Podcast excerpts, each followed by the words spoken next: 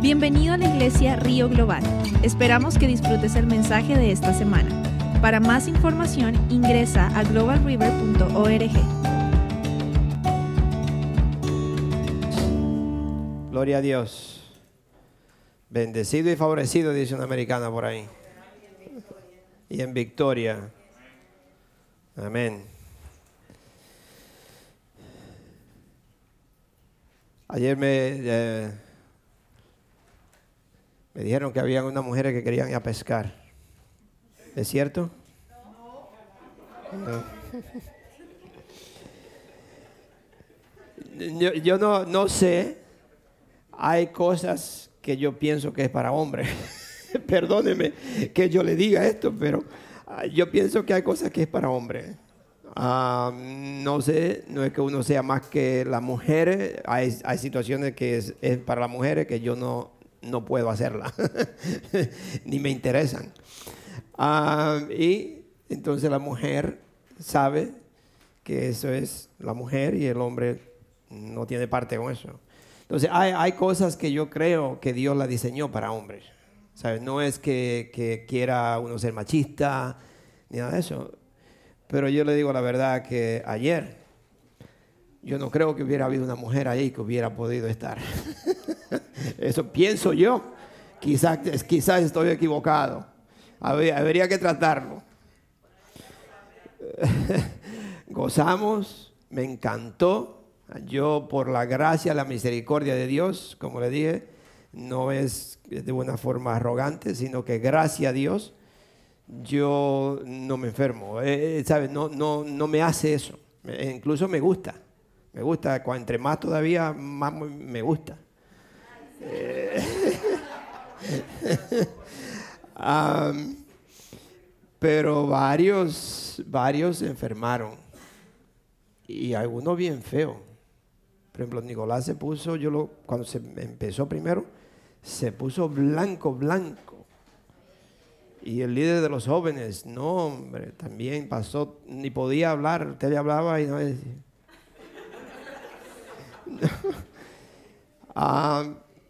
pero les exhorto, le invito a los varones que el próximo viaje, apúntense. Manuel dice sí, ¿right, Manuel? Amén. A mí me encantó. Ahí hay un hermano que quiere ir a comer pescado a mi casa. Digo, a mí me costó mucho ese pescado. Vaya a pescar como yo hice.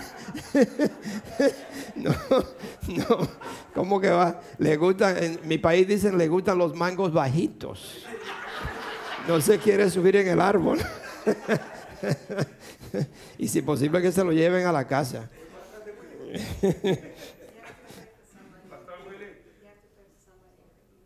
¿Allá? Pastor Willy, el pastor Terry pagó 200 y tantos dólares para quedarse en hotel allá. Le costó 115 el, el, El, el- para la pesca y agarró un pescadito. Dice que es el pescado más caro que ha comprado. Y lo tuvo que tirar porque era muy pequeño. 300 dólares y pico. Sí, así me dijo. Yo me siento mal. Estoy like, I'm, I'm ashamed. I'm ashamed. Tengo vergüenza me da vergüenza. Gasté 300 y pico dólares por un pescadito así. Y lo tuve que tirar. So, you say I should pray for somebody with the ears? Ok, mi esposa siente en el espíritu que tenemos que orar por alguien que tiene problemas con los oídos. No sabemos si la persona está aquí o alguien que usted conoce o alguien que el Señor está um, highlighting, uh, subrayando. So, Padre Santo, en esta mañana, Señor, ponemos nuestras manos en nuestros oídos, Padre, y es una palabra de conocimiento que tú nos das. Señor, si aquí hay alguien que tiene problema con sus oídos, Padre, en el nombre de Jesús la declaramos sana, sano sea quien sea, Señor, lo declaramos sanidad, Padre. Y si hay alguien que conocemos o alguien que no conocemos, Padre Santo, te pido en el nombre de Jesús que tú le pongas tus manos poderosas, Señor, y que esa persona sea sanada. Que sus oídos, Señor, se, se abran, Señor, que pueda escuchar sin ningún problema, Padre. So, gracias, Señor. Sanidad para los oídos de tus hijos. En el nombre de Jesús, amén. Amén. Gloria a Dios. Vamos al libro de, de, de jueces de nuevo. Y la semana pasada, antes del el libro de jueces, capítulo 6, la semana pasada, eh, bueno, no anunciamos, pero sí se mencionó, creo, y no sé si necesitamos pintar una oficina pequeñita. Es pequeña, solamente que creo que hay que sacar los muebles para afuera o sacarlo ahí al, al, al, pasillo. Y si alguien nos puede ayudar con eso, nosotros no vamos a estar aquí hasta el jueves. Esta semana para nosotros sería difícil, creo. Pero si alguien lo puede hacer y me deja saber, yo le dejo saber. Al, es para el líder de los jóvenes que su oficina tiene que pintarla. Es pequeña. Y si alguien lo sabe hacer o lo puede hacer, pues por favor déjeme saber y yo le doy la información a él para que lo puedan pintar. Me imagino que una persona que, lo pinta en dos horas, tres horas, ah, es, fácil. No sé si hay que darle primero primer, no sé. Ah, pero anyway, si, me dejan saber si alguien quiere ayudar o quiere eh, pintar esa oficinita pequeña, 10 por 10 o 12, 10 por 12, algo así. Ok, al, libro de jueces, capítulo 6. La semana pasada, ¿se acuerdan que le pedí a alguno de ustedes que levantaran las manos y diga cuáles son los hombres o guerreros valientes de Cristo? No sé a quién levantó la mano. Yo creo que hay algunas personas que dicen, ah, levanta la mano y hacen así. Otros dicen, algunos dicen, amén. Otros dicen, amén. So, el Señor sabe quién levanta la mano y quién no levanta la mano, quién dice amén y quién en verdad es un guerrero de Dios. En este, esta, este historia, podríamos decir, en estos capítulos 6, 7 y 8 de jueces, hay una historia muy bonita que es de un juez que se llamaba Gedeón, porque no era rey, sino era en ese entonces eran jueces. Y una historia que me ha tocado mucho leerla porque es, es para el día de hoy, es para nosotros. Y quiero que, que, que seguimos con esta historia hoy, este domingo y el- quizá el próximo domingo. Y guerreros valientes. Entonces la pregunta de nuevo es, ¿cuáles son los guerreros valientes que están en esta casa? Ok, se pueden contar las manos y se puede escuchar el amén, el amén de dos o tres. Así es que vamos a ver. Vamos a leer del 22 al 27 de jueces 6, del versículo 22 al 27. ¿Ya están ahí? Ok. Dice, cuando Gedeón se dio cuenta de que se trataba del ángel del Señor, exclamó, ay de mí, Señor y Dios, he visto al ángel del Señor cara a cara. Pero el Señor le dijo, quédate tranquilo, no temas, no vas a morir. Entonces Gedeón construyó allí un altar al Señor y lo llamó, el Señor es la paz.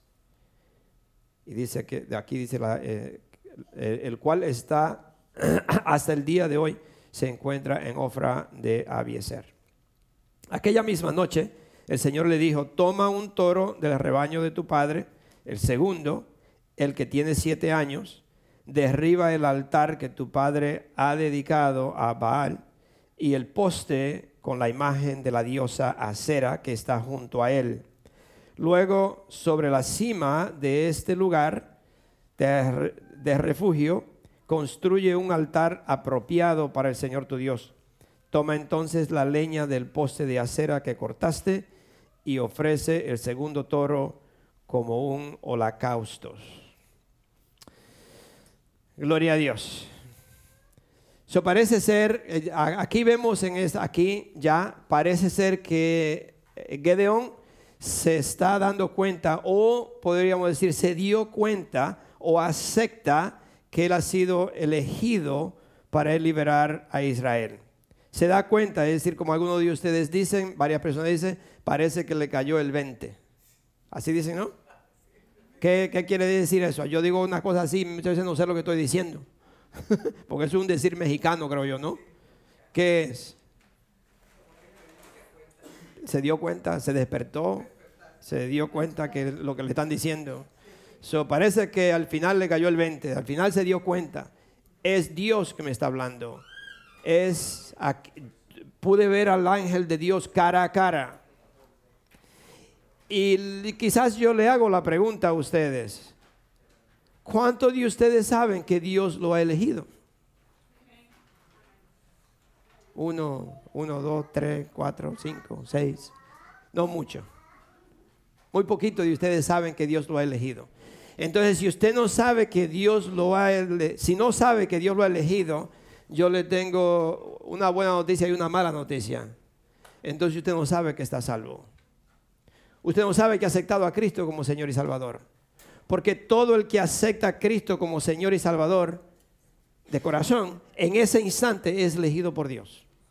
En ese instante. No es en ese instante Dios empieza a entrenarlo. Ahí en ese instante. Si usted aceptó a Cristo, escúcheme bien, si usted aceptó a Cristo como Señor y Salvador y usted reconoció que yo estaba perdido, que no conocía y ahora yo me entrego a Dios, yo lo recibo como mi Señor y Salvador, en ese instante Dios lo elige. Me llevaron el micrófono. Yo le quería hacer algunas preguntas. A mí me gusta hacer preguntas, así que prepárense porque yo hago preguntas. Eso es como si tú estuvieras una, en una escuela. Esto no es para que usted se me duerma ahí como... ¿Usted se acuerda cuando estábamos en la escuela y la maestra le, estaba y hacía una pregunta y había uno que levantaba la mano? Y la maestra lo miraba por encima y dice, a ti, ve.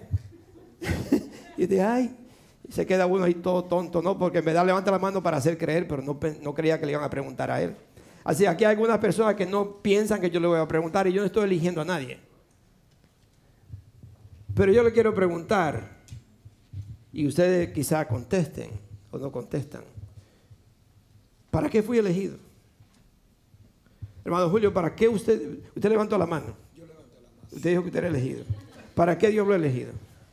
Oh, eh, en primer lugar, Dios no elige. No, no, no, no, no, no elige. A mí, a mí. En primer ¿Para qué lugar, Dios- ¿Para qué Dios eligió este, este siervo guerrero, valiente? ¿Para qué Dios lo eligió?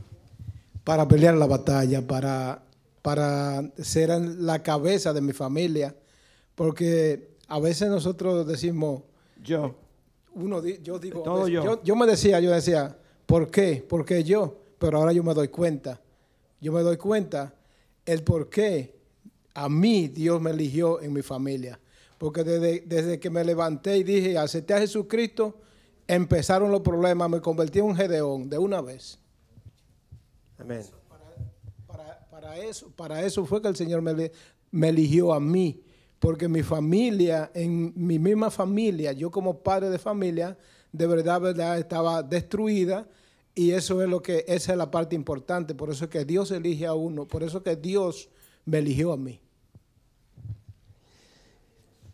Ay, aquí hay un valiente de Dios. Yo agarro, ah, yo aprendí cuando fuimos a una conferencia que uno no le da el micrófono a la persona, que yo tengo que tomar el micrófono porque muchas veces toma mucho tiempo y yo se lo puedo quitar. Pero se ve vergonzoso que usted tiene el micrófono y yo se lo quiero quitar. So, yo lo tengo que agarrar el, el micrófono. Eso yo aprendí en una conferencia. No le dé micrófono porque si no tiene que quitárselo. Ok. Um, Dios me ha elegido para adorarle, alabarle y contar todas sus maravillas, que Él ha sido bueno. Amén. Y yo, yo escuché un amén muy fuerte y este hombre cuando dicen amén, él siempre grita y dice, amén. Pero yo, como dice el Señor, yo tengo muchas cosas que decirle. ¿Ok? Ese siervo de Gedeón, yo quiero verlo aquí peleando. Te lo digo delante de la congregación porque usted es un hijo mío y un hombre de Dios. Ok, vamos, te dijo amén. Vamos a ver, ¿para qué Dios lo eligió? Yo creo que Dios me eligió porque dice la palabra que de lo vil y menospreciado para avergonzar a los sabios e inteligentes. Creo que era inmerecedor de que el Señor me eligiera, pero creo que Él ya me tomó de su mano y yo creo que Él va a hacer la obra perfecta, que Él inició en mí. Dice que somos como la aurora, que vamos de aumento en aumento hasta que su día sea perfecto. Y yo creo que hoy es el tiempo, como usted dice. Y lo creo y lo declaro. So, Dios lo eligió específicamente para qué? Para servirle. Para eh, llevar su palabra y para poder, ah, como decía el hermano Jorge, ah, que sus maravillas sean mostradas en una persona vil como yo. Amén. So, no puedo, quizás no podría yo tomar tanto tiempo preguntándole a todos, pero yo se lo voy a poner quizás un poquito más simple y todo eso está muy bien, nada de eso está mal. En el momento que usted acepta a Cristo, en el momento que usted dice, Señor me entrego, en ese instante Dios el Padre, Dios del cielo, ese Dios todopoderoso, lo elige a usted para que usted represente a Cristo. Usted sea un representante de Dios en ese instante. Inmediatamente el Espíritu Santo viene en mí y me, me empieza a entrenarme, a, a comportarme, a cómo yo puedo representar a Dios como hijo de Dios. Representarlo a Él. En mis palabras, lo que hago, lo que la gente ve, en el instante yo soy un representante. Dios me ha elegido, tú me representas. ¿Qué, ¿Cómo es representar a alguien? Cuando usted manda a un hijo a hacer algo, él está representando al papá. Mi papá me mandó a hacer esto. Yo no vine porque yo me pensé de, no, no, yo, yo vine a hacer esto porque papá me mandó. ¿No? Entonces, la persona a quien sea que usted le está hablando sabe que lo que esta persona vino, ya usted había hablado con, su pap- con el papá de él quizás, o se había ya combinado, y el papá mandó a alguien que lo está representando a él. So, yo tengo que, ¿cómo yo represento a mi padre? ¿Cómo yo represento como que soy un hijo de Dios? Dios me va mordeando, me va quitando las cosas que no le agradan a él, que no son, que no los representan a él.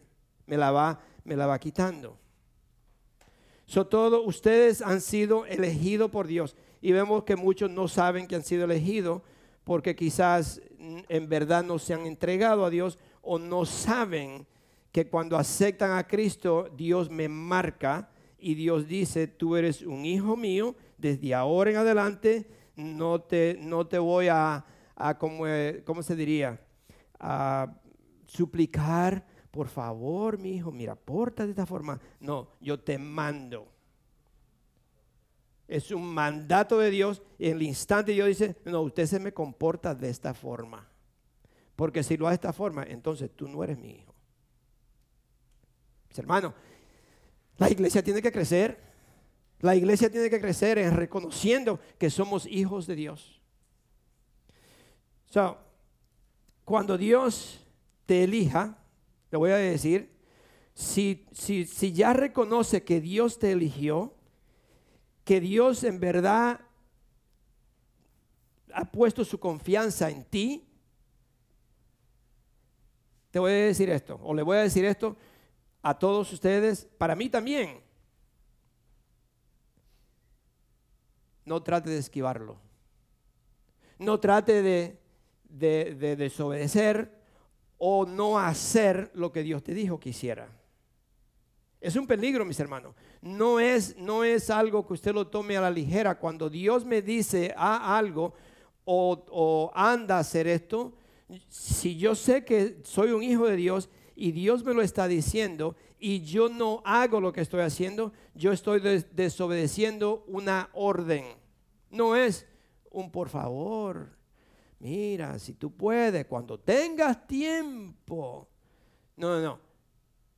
Dios me da una orden. Un orden.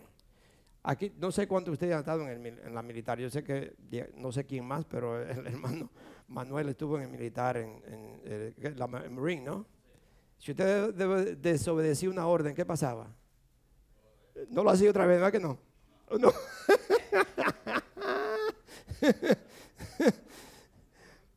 Solamente des- desobedecía una sola vez. Porque la próxima. Entonces, Dios no es así. Dios no es un Dios que me va a mandar un rayo y que me, me, me polvorice. No, no, no, no, no, ese no es el Dios. Lo que, lo que quiero decir es que cuando Dios me manda hacer algo, yo tengo que obedecerle. Y lo vamos a ver más adelante, porque si poco a poco, si yo no le obedezco a Dios, Satanás toma parte en mi vida. Toma parte en mi vida. So, no trate de esquivarlo, no, trate de desobedecer cuando Dios le manda a hacer algo. ¿Sabe por qué? ¿Sabe la historia de Jonás? El hermano, el hermano eh, mandó un texto, yo tengo que decirlo porque el hermano aquí, el hermano Amén, le vamos a llamar el hermano Amén al, hermano Adán, mandó un texto y dice, pastor, yo no voy porque no sé si él no me lo mandó a mí, pero alguien me lo mandó por ahí. Eh, no voy a la pesca porque puede ser que me pase lo que le pasó a Jonás.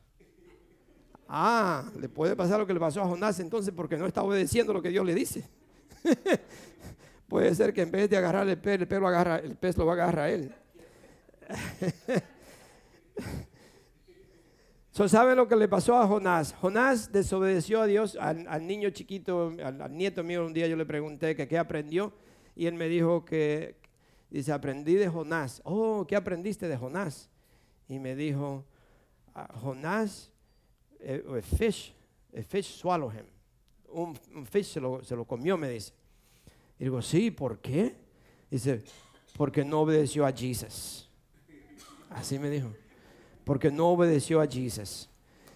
He didn't, he didn't, he didn't obey Jesus. He didn't listen to Jesus. Algo así me dijo. So, esto, está en la Biblia. Y no es un chiste, no es un cuento. Sí le pasó a Jonás. So, ya ustedes saben la historia que le pasó a Jonás. ¿Qué le pasó al rey Saúl? Por desobedecer. ¿Qué le pasó a Nabucodonosor por desobedecer? Todos saben. Ustedes saben, ya saben la palabra de Dios.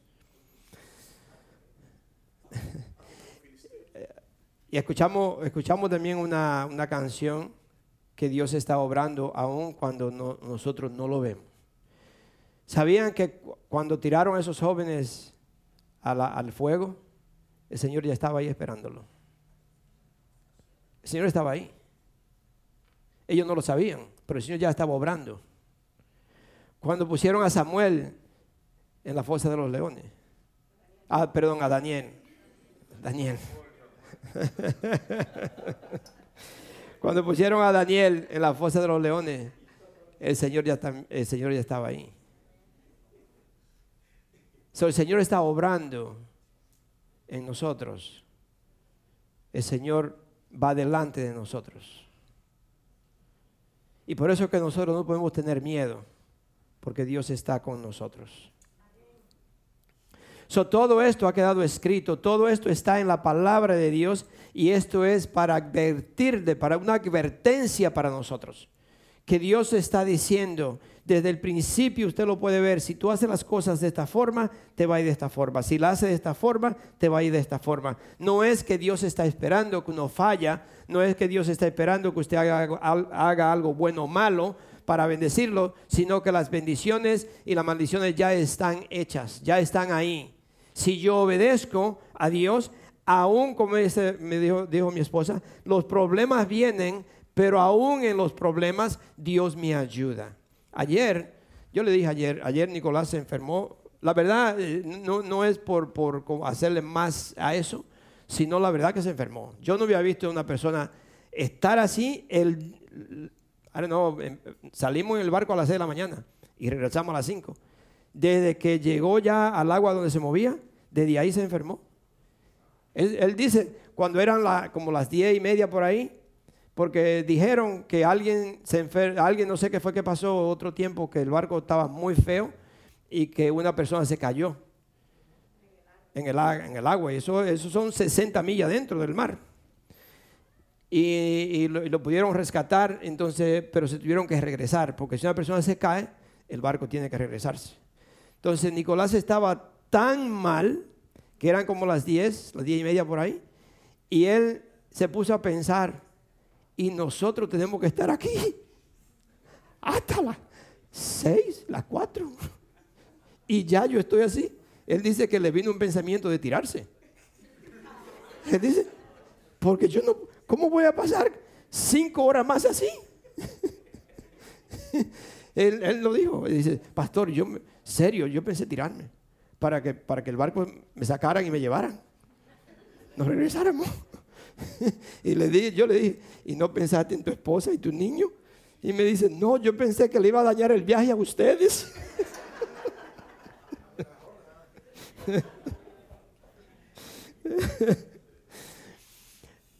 Pero, eh, eh, ¿sabe? Algo, algo, algo horrible. Algo horrible. Nosotros, nosotros te- tenemos que entender que Dios, Dios me da, está escrito en la palabra de Dios, está escrito como una advertencia para mí, para que yo no haga lo que no debo de hacer, para que yo no vaya a caer en eso, para que yo no me vaya a separar de Dios, porque si lo hago, el enemigo me agarra. Son advertencias. So, ¿Cuál fue la primera asignación que Dios le da a Gedeón? ¿Cuál fue la primera, el primer mandato? Ya, ya que Gedeón, como que dice, se entrega, ya Gedeón empieza a pensar, es cierto, Dios me ha elegido, no tengo otra, no puedo, no puedo seguir diciendo no, o lo que fuera. Eh, ¿Qué fue la primera asignación que Dios le da a, a Gedeón? O el mandato, yo podría decir. Vamos a, vamos a leer el, el versículo 25, creo. Quiero leer el versículo 25 de, de Jueces 6. Dice, aquella misma noche el Señor le dijo, toma un toro del rebaño de tu padre, el segundo. Esa fue la primera asignación, o la el primer mandato que le dice. Solo quiero decir a ustedes que para nosotros destruir al enemigo, para nosotros poder destruir el enemigo, todos nosotros tenemos algo, algo que me impide recibir las bendiciones de Dios completa. Yo no voy a decir que todo, pero hay áreas en su vida que todavía siguen causándole problemas. No me diga que no. Yo tengo las mías. Hay áreas en la vida de nosotros que me causan problemas, que son como un enemigo, que son cosas que me impiden que Dios pueda soltar todas las bendiciones para mí. So, para yo poder recibir esas bendiciones de Dios, para yo poder recibir la protección de Dios, yo tengo que quitar de mi vida o destruir los ídolos que hay en mi vida. Yo tengo que quitar de, de- delante de mí. ¿Acuerdan la semana pasada? Yo dije, hay cosas que nosotros tenemos que no solamente, quizás usted no ha podido destruirla, pero hay cosas que usted no quiere destruirla. Hay muchas cosas que nosotros, lo que, lo- lo- el problema no es que no puedo, el problema es que no quiero. No quiero quitarla, no quiero dejarla, no quiero que me hablen de eso, no me hable de eso, no quiero, no quiero. Y, y eso le está impidiendo no solamente las bendiciones de Dios, pero la protección de Dios sobre mí, para mí. Quitar los ídolos que hay en mi vida. Yo no sé cuáles son los suyos, yo no sé cuáles son, pero yo le digo que si usted dice que Dios lo ha elegido, entonces usted tiene una relación con Dios. Si, yo dije Dios me eligió a mí, entonces ahí empieza una relación mía con Dios. Entonces no diga, si usted no tiene esa relación con Dios, no diga Dios me eligió.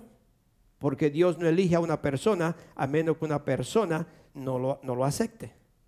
No se entregue. Dios no forza a nadie. ¿Cuántos fueron forzados a aceptar a Cristo? Si usted encontró un pastor o alguien, sea quien sea, que lo forzó y le dijo, mira, tú si tú eres una basura y si tú no aceptas a Cristo y ay, que Dios te va a hacer las bendiciones y que tú vas a caminar en un camino lleno de pétalas de rosas y de oro y de todo, si recibe a Cristo, es un mentiroso. Es un mentiroso. Porque, como digo el hermano Julio, cuando yo acepté a Cristo empezaron los problemas. Ahí empieza la batalla. Porque ahí empieza la guerra con Satanás.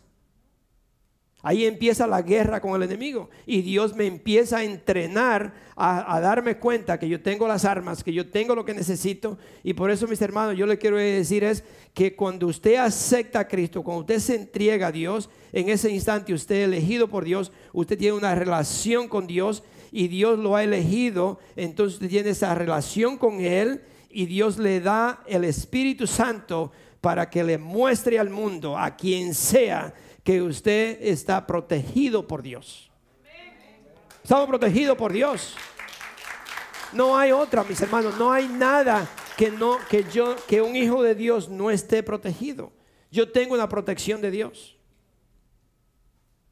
La gente no lo quiere creer. Pero yo tengo ángeles, ustedes tienen ángeles a su disposición. Ustedes escucharon el testimonio de este eh, Samuel Rodríguez. Samuel Rodríguez, ¿no?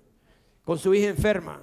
Él oró un día, ya no había, no había forma, habían hecho todo, habían orado, habían pedido, habían dicho, y los médicos y todo, y no la pueden visitar. Y un día, ya desesperado, sale a, un jeep que tiene y se siente en el jeep llorando y le dice, Señor, ¿qué puedo hacer?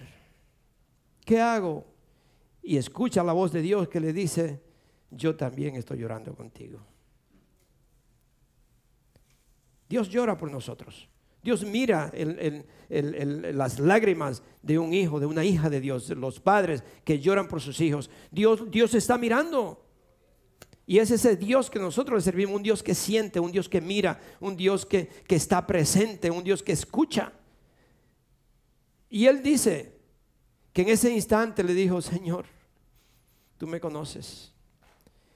¿Qué puedo hacer por mi hija? Yo he hecho todo, Señor, ¿qué puedo hacer? Te pido, Padre Santo, que su cuarto sea lleno de ángeles. Señor, invade su cuarto con ángeles. Dice ese hombre que no pasaron, usted lo ha escuchado el testimonio, no pasaron yo creo que ni 10 minutos, no sé qué tiempo, pero eh, casi al instante recibe un texto y le dice, papi, yo no estoy loca, pero mi cuarto está lleno de ángeles.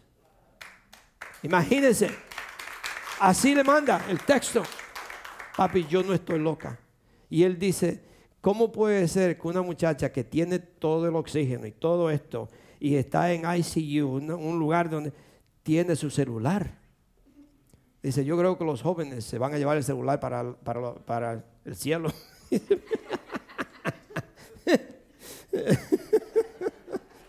¿Cómo puede ser que, dice, hasta hoy en día no sé cómo le permitieron tener un celular en ICU? pero le mandó un texto y le dijo, so tenemos ese Dios que nos protege. So de nuevo le pregunto, ¿qué fue lo primero que Dios le dijo a Gedeón? Agarra el mejor, agarra lo mejor, vamos a decir así, agarra el ídolo que tiene tu papá. Agarra el mejor toro que tiene tu papá. Me imagino yo lo vi en, Santo Domingo en ese entonces, cuando hay personas que tienen ganado, hay un, toro de eso que le dicen el padrote, que ese es el número uno. Cuando todo el mundo llega, lo que quieren ver es el padrote, porque si quiere tener hijos, tienen que ver el padrote, para ver si es... Me imagino el orgullo de este hombre con ese toro, que todo el que llegaba le mostraba el padrote y Dios le dice, ve y agarra ese. y, ahora, Señor, ¿cómo puede ser que yo, mi papá me mata? Él no dijo todo eso, pero me imagino que le pasaría por la mente, porque yo me imagino que él sabía cómo su papá adoraba ese animal. Era un ídolo. Nosotros tenemos ídolo, mis hermanos, que no es una imagen como nosotros la mente pensamos que es una imagen allí puesta de madera, una imagen de, de, ladrillo o de, cemento. Ah, no. Nosotros tenemos imágenes que quizás son cosas que, que no tienen que ver nada con lo que uno está pensando que es algo religioso. Tenemos, tenemos ídolos, mis hermanos. Y este, me imagino que lo primero que Dios le dice es, tú tienes que quitar el ídolo de tu papá. Porque esto está impidiendo. Mis hermano, acuérdense que las bendiciones de Dios vienen por la cabeza. Y si la cabeza está mal, el cuerpo está mal. Y por eso es que Dios exige que una persona que está en liderazgo, como dijo el hermano Julio, si él es el, el- él es el, el papá, él es el, el- esposo, él es la cabeza, Dios le exige, dice, yo te elegí. Y tú tienes que vivir bien. Porque si tú no vives bien, imagínense que la cabeza anda así, los hijos andan así. Andan como una culebra, no saben para dónde van. Porque la- y, y le echamos la culpa a los hijos. Oh, no, que estos hijos son. ¿Y usted? ¿Y usted? ¿Qué pasa? Gloria a Dios. Thank you, Jesus. Bendito sea el Señor que.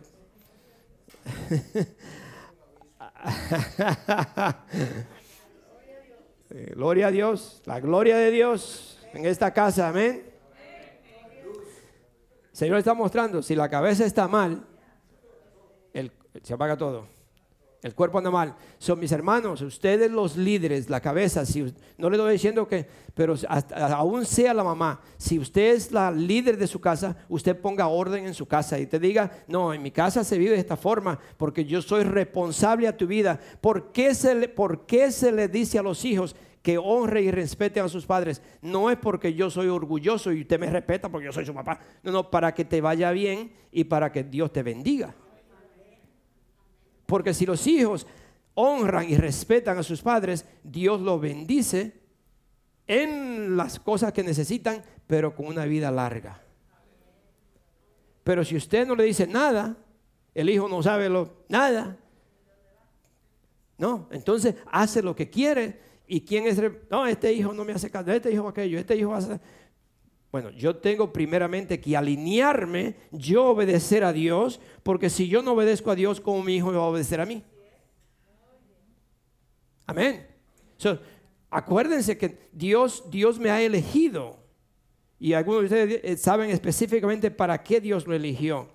So, aquí, aquí vemos que Dios dice inmediatamente, lo primero que le dice, primera, la primera asignación, el primer mandato a Gedeón es, tú tienes que ir y sacar ese toro porque eso es un ídolo que está impidiendo que las bendiciones y la protección mía, la victoria venga, porque esto no lo permite.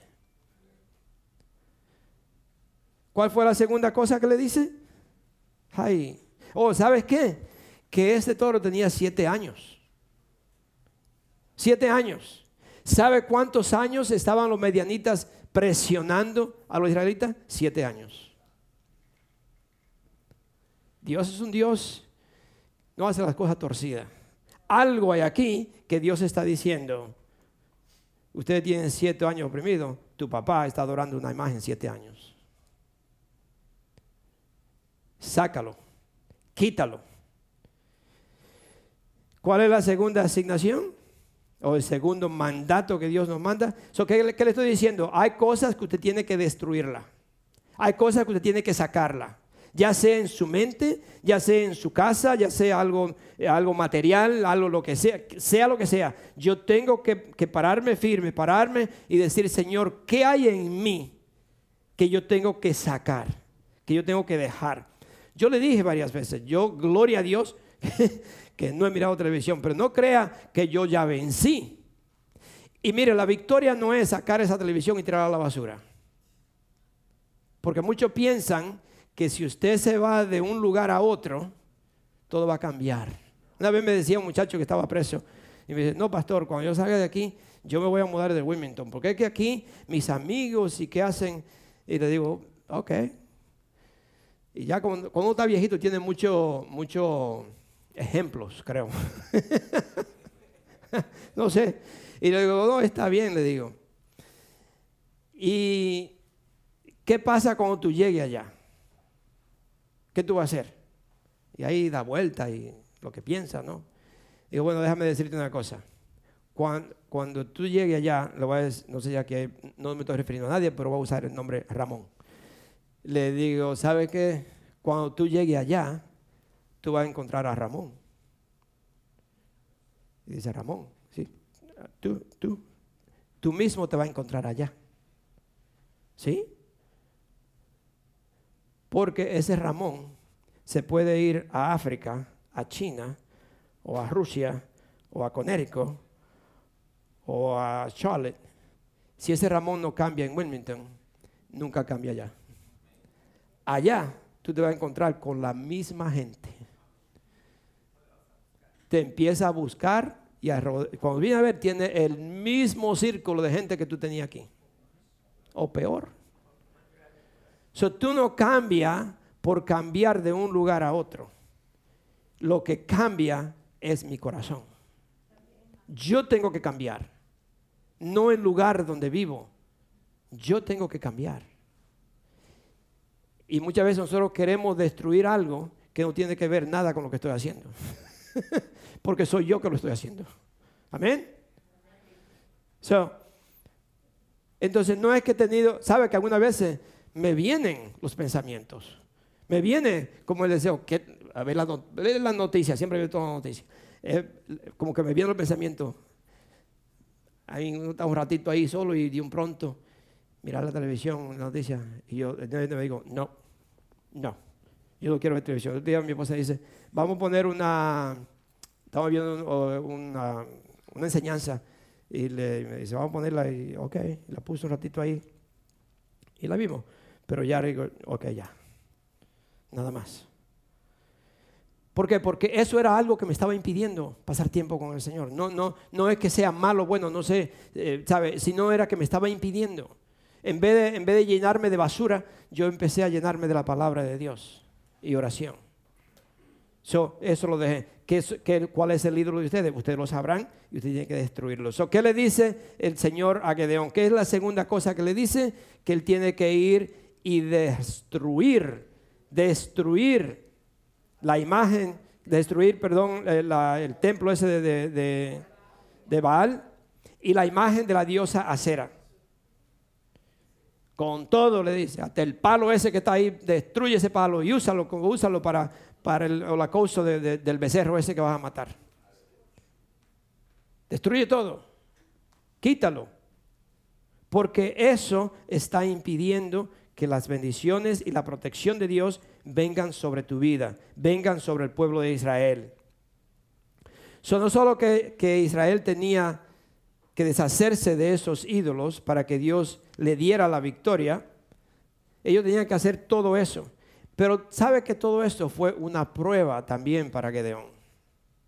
Es una prueba. Porque Dios me va a probar.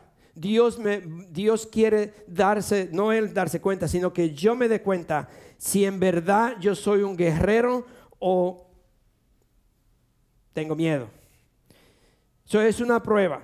Yo quiero que usted quizás acuérdese de esa palabra, que Dios me va a probar. Este acto eh, fue un acto que Dios iba a probar la fe y el compromiso de Gedeón. Dios prueba la fe de nosotros y el compromiso que yo hago con Dios.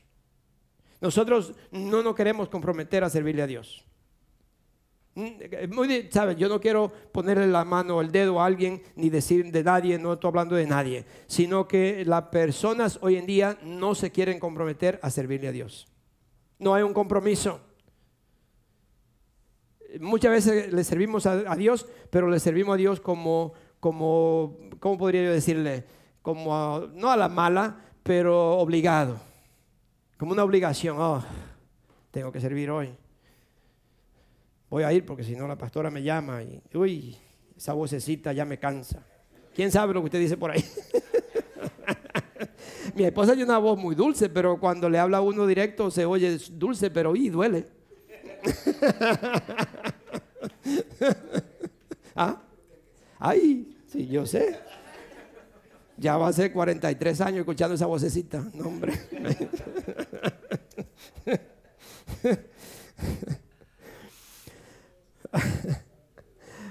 Pero déjeme decirle, ¿cuántas veces Dios tiene que decirnos a nosotros? ¿Cuántas veces Dios tiene que, que hablarnos, decirnos las cosas para nosotros poder creerle y reconocer que Dios, que Dios me ha elegido? ¿Cuántas veces que Dios es Dios? Reconocer que Dios es Dios. Que cuando Dios me dice algo, no es cualquiera que me lo está diciendo, es Dios. ¿Cuántas veces me lo tiene que decir? ¿Cuántas veces Dios te va a decir, cambia, deja esto, no haga, no te comporte de esta forma, no hable, no re- respeta? ¿Cuántas veces no lo vas a decir? Mis hermanos, nosotros somos, somos hijos de Dios y, y- yo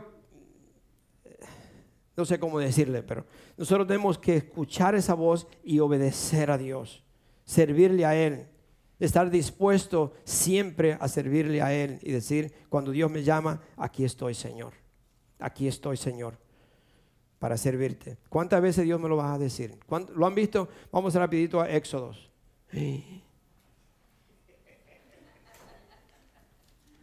Ya son las 12. ¿Dónde se va el tiempo? Ni pescando corre el tiempo tan rápido, ¿verdad, hermano Jesse?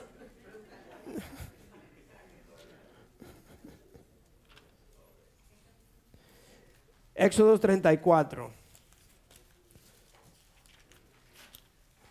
Éxodo 34. Del 12 al 17 dice, ¿ya están? Éxodo 12 a 17 dice, ten mucho cuidado de no hacer ningún pacto con los habitantes de la tierra que vas a ocupar, pues de lo contrario serán para ti una trampa. Derriba sus altares y haz pedazos sus piedras sagradas y sus imágenes de la diosa Acera. No adores a otros dioses, porque el Señor es muy celoso. Su nombre es Dios celoso. Yo, yo no sé cómo usted lee la palabra de Dios. Yo cuando leo la Biblia no le doy mucha vuelta. Yo lo creo lo que dice. Ah, quizás por eso algunas veces la gente piensa algo, no sé qué piensan de mí, pero yo leo la palabra de Dios y yo creo lo que está escrito. So, Dios es un Dios celoso. No hagas ningún pacto con los habitantes de, esa de esta tierra, porque se prostituyen por ir tras sus, sus dioses y cuando le ofrezcan sacrificios a esos dioses, no invitarán, perdón, cuando haga, esos dioses te invitarán, perdón, te invitarán a participar de ellos. Y si casas a tu hijo o a tus, o, perdón, y si casas a tu hijo con una de esas mujeres, cuando ella se prostituya por ir tras sus dioses, inducirá a tu hijo a hacer lo mismo. No te hagas ídolos de metal fundido. Deuteronomio es lo mismo, pero Deutero- Deuteronomio 7. No, no quiere decir que es lo mismo, sino que lo repite. Y Dios, Dios va repitiendo y diciéndonos las cosas que debo de hacer y que no debo de hacer. 7 del 4 al 6. Dice Deuteronomio 7 del 4 al 6. ¿Dónde está el 4? Dice, bueno, empezando en el 3, dice, tampoco te unirás en matrimonio con ninguna de esas naciones, no darás tus hijas a sus hijos, ni tomarás sus hijas para tus hijos, porque ellas los, los apartarán del Señor y los harán servir a otros dioses. Entonces la ira del Señor se encendrá contra ti y te destruirá de inmediato. Esto es lo que harás con esas naciones. Destru- destruirás sus altares, romperás sus piedras sagradas, derribarás sus imágenes de la diosa Acera y les prenderás fuego a sus ídolos. Porque para el Señor tu Dios, tú eres un pueblo santo, Él te eligió para que fuera su posesión exclusiva entre todos los pueblos de la tierra. Tú eres una nación santa. Yo le he dicho muchísimas veces, eso también, también está en, Primera de Pedro, Segunda de Pedro, 2. Somos una nación santa, un pueblo elegido por Dios, un real sacerdocio. Ustedes no son cualquier, un, cualquiera. Solo somos, somos hijos de Dios, elegidos por Dios, con un llamado de Dios y venimos de una familia real. Mis hermanos, escríbanlo en su mente, créanlo en su mente, Eh, no se dejen engañar por Satanás. Cuando usted ande diciendo por ahí, yo soy un hijo de Dios, soy una hija de Dios, yo vengo de una familia real. Yo vivo en este mundo, pero yo no soy de este mundo, porque Dios me ha dejado aquí para que yo lo represente a Él y nada más.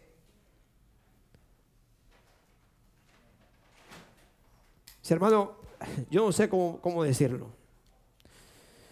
So, Dios trabaja por nosotros y trabaja con nosotros. Es decir, que hay cosas que yo la tengo que hacer, pero Él está conmigo, Él me ayuda, Él, Él trabaja conmigo, pero Él yo tengo que hacer las cosas. Somos una familia, yo lo, yo lo miro como, eh, como un, eh, I uno va y limpia, limpia el, el- el- ¿cómo se dice? El lugar donde se siembra eh, limpia el campo. Eh, Quizás usted no está, eh, una mujer quizás no puede ir con una hacha y, y un chainsaw como aquí y empezar a limpiar el campo. Ok, ahí están los hombres que Dios ha elegido para limpiar el campo. Después vienen otros y empiezan a, reunir toda la basura para quemarla. Después viene y lo quema. Otro viene y empieza a sembrar o empieza a limpiar todo eso. Otro siembra. Después vienen otros a cosechar y cuando hacen la comida toditos llegan. Ahí sí llegamos todos. Pero somos una familia que todos hemos sido elegidos a trabajar juntos en cada área de nosotros. Dios nos ha elegido. Aquí en la iglesia tenemos siervos que sirven a la puerta. Ujieres, tenemos ujieres que sirven, algunas personas que limpian, algunas personas que predican, otros que enseñan, otros que, que, que exaltan, otros que le dan la mano y le dicen, el Señor te ama, exaltar a los demás, intercesores. So- somos una familia que todos tenemos que trabajar juntos, no le puede dejar el trabajo a uno solo, porque Dios nos ha elegido a todos para trabajar para Él, representarlo a Él.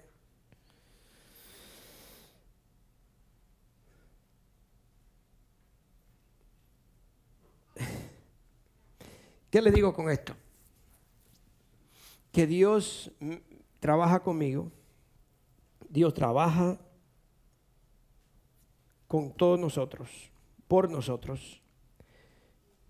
Pero si yo no hago la parte mía, Dios no trabaja. Porque hay cosas que Dios me manda hacerla que Él no la va a hacer. Yo le he dicho, yo le he dicho varias veces, yo estoy seguro que Dios provee para usted, pero usted tiene que cocinar la comida. Y no se le pudre la nevera. ¿Sí o no? ¿Sí? Por eso es que nosotros hacemos lo natural y Dios hace lo sobrenatural. Pero si yo no tengo la habilidad para hacer la comida, cocinarla, porque en verdad no puedo, Dios provee. Amén.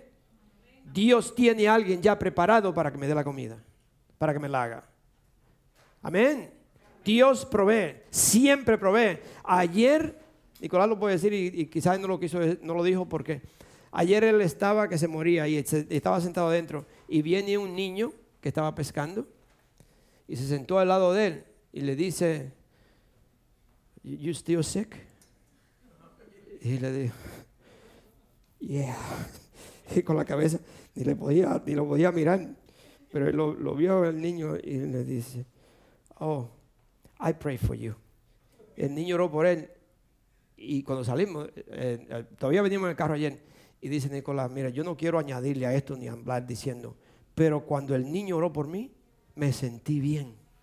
Sentí como que, que tenía, como que se me fue. Dios está presente. Dios está conmigo. Dios usó a ese niño, a un niño, para que orara por él. Y ese es el Dios, mis hermanos, que nosotros le servimos. Pero yo tengo que confiar que Dios está conmigo en el medio de la tormenta, que Dios está conmigo cuando estoy sentado en el caucho mirando televisión, que Dios está conmigo cuando estoy martillando y me pego en el dedo. Dios está conmigo, mis hermanos. Dios siempre, siempre está conmigo.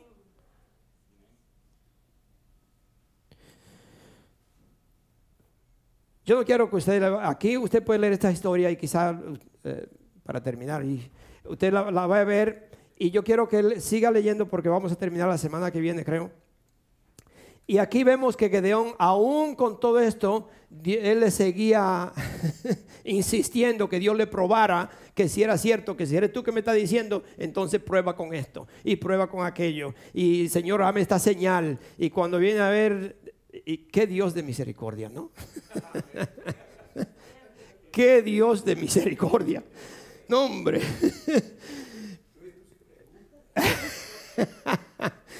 Qué Dios de misericordia cuando Dios no, no yo le digo que es, es- es un Dios de verdad, de amor.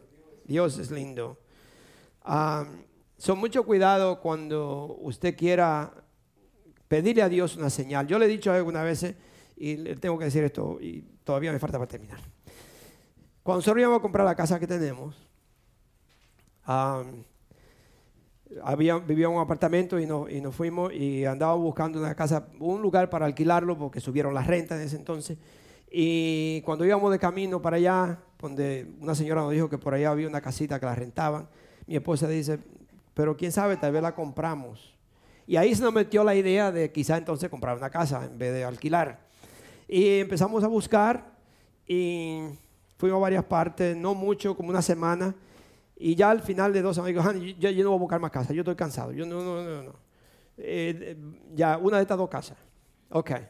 Llegamos a la casa por la noche y nos decidimos a, a esas dos casas. Y hay una historia en la Biblia cuando Judas se, se ahorcó, que los otros discípulos hicieron como una, como una, no una, como tiraron como dado, eh, dice, pero en ese entonces eran unos palitos, dicen, que lo agarraban y había uno que era más corto que otro y usted lo sacaba así y entonces cuando salía ese, ese era el que elegían. So, eh, con ese pensamiento yo dije, bueno, señor, oramos y Señor, estas son las dos casas, ¿cuál de las dos tú quieres que yo compre? Y tenía yo una cora. Digo, Señor, yo no creo en esta cora, pero te voy a pedir, Señor, que si sale cara, voy a llamar a esta. Y si sale cudo, creo yo, así le dicen, no, del otro lado, llamo a esta. Y mire, sin mentirle, cuando yo digo, yo no creo en esta cora, Señor, pero tú me vas a mostrar. Y la tiro así y la cae, cayó así, cayó de este lado, bueno, llame. a- y, en la oración yo le dije, Señor, cuando yo llame, si la persona dice sí acepto, la compramos. Pero si me dice, bueno, sí, mira, yo, yo pienso, digo, es porque ya tú no quieres. Tenía que ser exactamente así. Mire, y llamé, salió la, esposa de la primera casa, de, la esposa del hombre. Y me- le digo yo, mira, nosotros somos cristianos y estábamos orando y el Señor me dijo que te ofreciera tanto por la casa. Y me dice, oh, sí, bueno, mira, mi esposo no está, pero cuando él llegue yo le voy a decir que te llame, pero yo no estoy seguro que va a aceptar esa oferta. Ok, no, no, está bien, le digo. Inmediatamente yo dije, Señor, esta no es. No es porque me tenía que decir exacto decir, sí, acepto. Llamé a la otra, era como las nueve de la noche y el Señor no contestó. Y le dije, Ray, se llama Ray, le digo, Ray, ah, te estoy llamando para darte una oferta por la casa y si puedes me puedes llamar. No me llamó hasta el otro, a las 8 de la mañana. Estoy yo, en ese entonces era no teníamos culto aquí, era a las 2 y entonces llegábamos más tarde. No crea que llegué tarde a la iglesia, porque era a las, a las 10, de la- a 11 de la mañana el culto era en inglés, o a las 10, no sé, anyway. So llego y me estoy levantando de la cama y suena el teléfono. Y es Ray. Y lo contesto. Y me dice, escuché tu mensaje. Oh, sí, mira, Ray. Nosotros somos cristianos, hemos estado orando. Y esta es la oferta que siento que Dios me dijo que te diera por la casa. Y le digo, ¿cuánto? Y me dice, exactamente las palabras que yo dije. Sí, está bien, lo acepto. Así. Y le dije, oh, pues mira, me estoy preparando para ir a la iglesia. Cuando regrese yo paso por allá. En ese entonces era más fácil comprar casa que hoy en día. Hoy, en día es un relajo.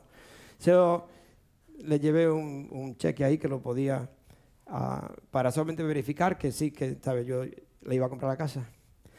So, compramos la casa. Cuando fuimos al abogado, el abogado no lo podía creer. Él me dijo, ese hombre te está vendiendo la casa por el mismo dinero que pagó hace seis años atrás. El mismo dinero. Cuando fuimos a firmar que él estaba allí, porque hoy se firma, hoy usted hace todo por computadora. Ahí fuimos y firmó delante del abogado y me dijo, mira, si tú me hubieras ofrecido un penny menos, no te lo hubiera vendido. Así me dijo. Ese es el Dios. ¿Qué ha pasado en mi casa, mis hermanos? En mi casa ha habido salvación. En mi casa hemos bautizado a muchísimas personas porque Dios me, dio la bendición de tener una piscina. Yo no la hice, eso estaba ahí. Cuando la compramos. Y en mi casa ha habido convivio, ha habido servicio, ha habido de todo. En mi casa ha sido una bendición de Dios. Y me sigue bendiciendo. Y no es para glorificarme yo, sino glorificar a Dios, que cuando Dios te habla, Dios provee. Y cuando Dios te elige, es porque Él te prepara. No te quiera preparar. No quiere decir, oh, que yo todavía no estoy preparado, oh, que todavía me falta. No, te falta nada, porque gloria a Dios que te falta. Porque si cree que está completo, Dios no te va a usar. Dios no te usa. Si usted se cree perfecto, Dios no lo quiere. Porque Dios quiere los imperfectos para perfeccionarlos. Amén. Eso es lo que Dios busca. Dios busca los más débiles para que aquellos que se creen sabios se avergüencen. Amén. So, sigan adelante, no se echen atrás, porque Dios lo ha elegido a ustedes, Francisco. Francis, Dios te eligió. No importa lo que el mundo diga, aquellos que te conocían o habrán familia que muchas veces hablan mal de uno. Dios me eligió. Y no hay, no hay quien me diga a mí que Dios no me eligió a mí. Amén. Gloria a Dios. Y termino. ya dice mi esposa, no, no. Jueces 6, 36 a 40, porque quiero terminar con ese, con ese para terminarle. Jueces 6, de nuevo. Y yo no mando que, que este reloj se corra tan rápido. Se oyente. 36 al 40. ¿Qué dice? No lo encuentro. Ok. Dice, Gedeón le dijo a Dios, si has de salvar a Israel por mi conduc- conducto, como has prometido, mira, tenderé eh, un vellón de lana en la era, sobre el suelo. Si el rocío cae solo sobre el vellón y todo el suelo alrededor queda seco, entonces sabré que salvarás a Israel por mi conducto como, como prometiste. Así sucedió.